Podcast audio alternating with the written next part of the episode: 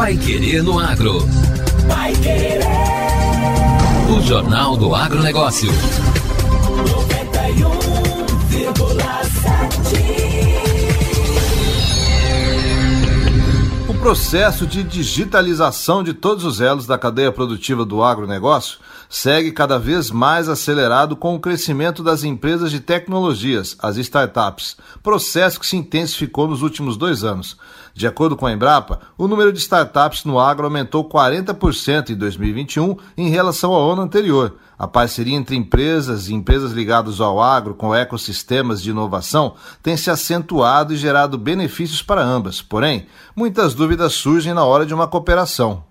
Como forma de explicar essas ações diretamente para o produtor, a Martinelli Advogados participa do Digital Agro 2022, um evento promovido pela cooperativa Frisia que acontece aí entre os dias 12 e 14 de julho no Centro de Eventos Positivo no Parque Barigui, em Curitiba. Segundo o escritório de advocacia, o ideal é firmar acordos com parceiros estratégicos que funcionam como uma espécie de mentor de conexões utilizando a experiência de operações similares para reduzir a margem de erro e acelerar o alcance de resultados. Maísa Beatriz Antoniazzi Evangelista, coordenadora da área de Direito Digital, Compliance e Tecnologia do Martinelli Paraná, traz mais detalhes. Olá pessoal, tudo bem?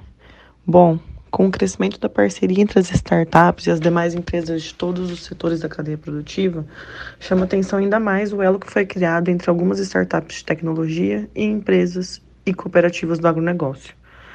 Essa parceria, quando inserida nos ecossistemas de inovação, só tende a gerar benefícios a todos os envolvidos: startups, empresas, cooperativas, clientes e cooperados.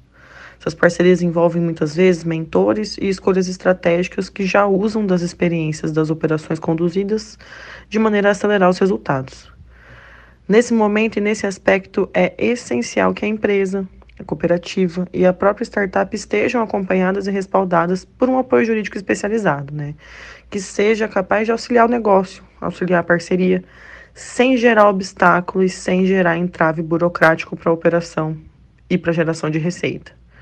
Para falar um pouquinho mais sobre os detalhes desse apoio, a importância na escolha do parceiro de negócio nesse momento e também a necessidade de respaldo jurídico adequado para os contratos, para os ajustes de conformidade em processos, para as adoções das novas tecnologias nas demandas tradicionais, Martinelli Advogados vai estar presente no evento Digital Agro, realizado pela Frisia Cooperativa em parceria com a Startse nos dias 12 a 14 de julho em Curitiba. Nossos especialistas participarão do evento e estarão à disposição para conversar, debater e construir soluções com todos os interessados. Até lá!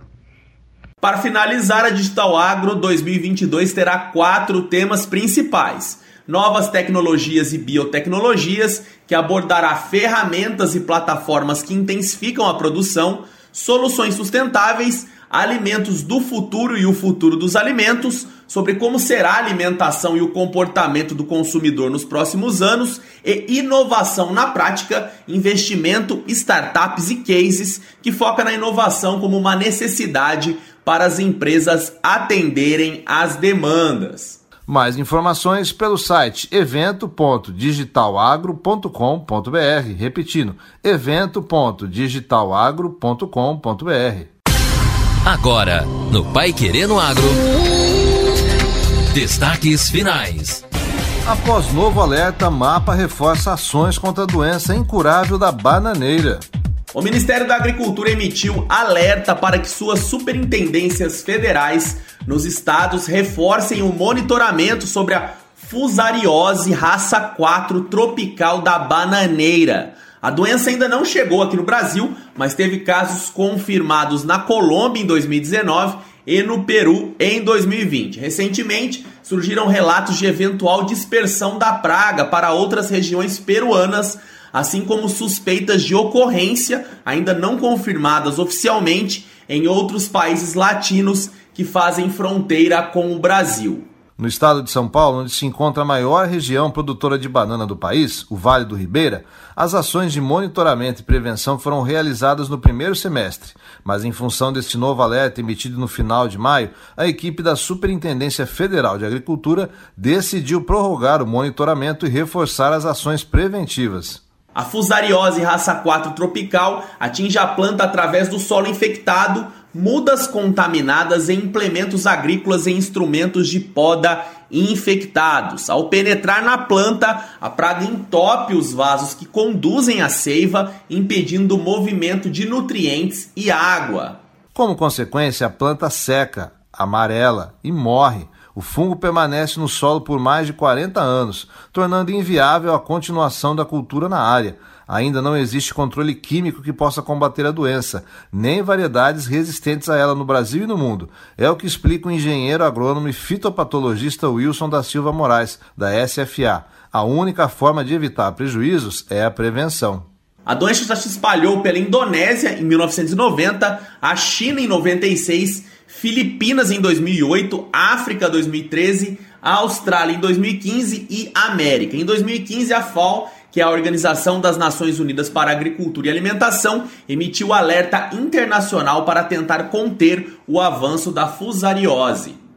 O Ministério da Agricultura vem desenvolvendo desde 2019 um trabalho de prevenção e monitoramento, não apenas da fussariose para a raça 4 tropical, mas também do moco da bananeira. De março a maio ocorreram cinco etapas de coleta: a primeira em municípios no Vale do Ribeira, a segunda em Taubaté, a terceira em Jales, Fernandópolis e Andradina, a quarta em Assis e Avaré e a última em Campinas e Aguaí. As coletas envolvem o sistema vascular das plantas, filetes do caule e da raiz.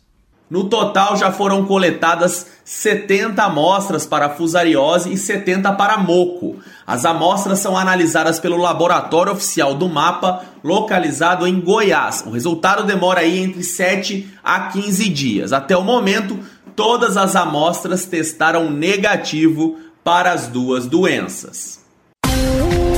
E o Pai Querendo Agro desta segunda-feira fica por aqui. Continue com a gente e acompanhe nossos boletins durante a programação. Ao longo do dia tem mais notícias do agro aqui na 91,7.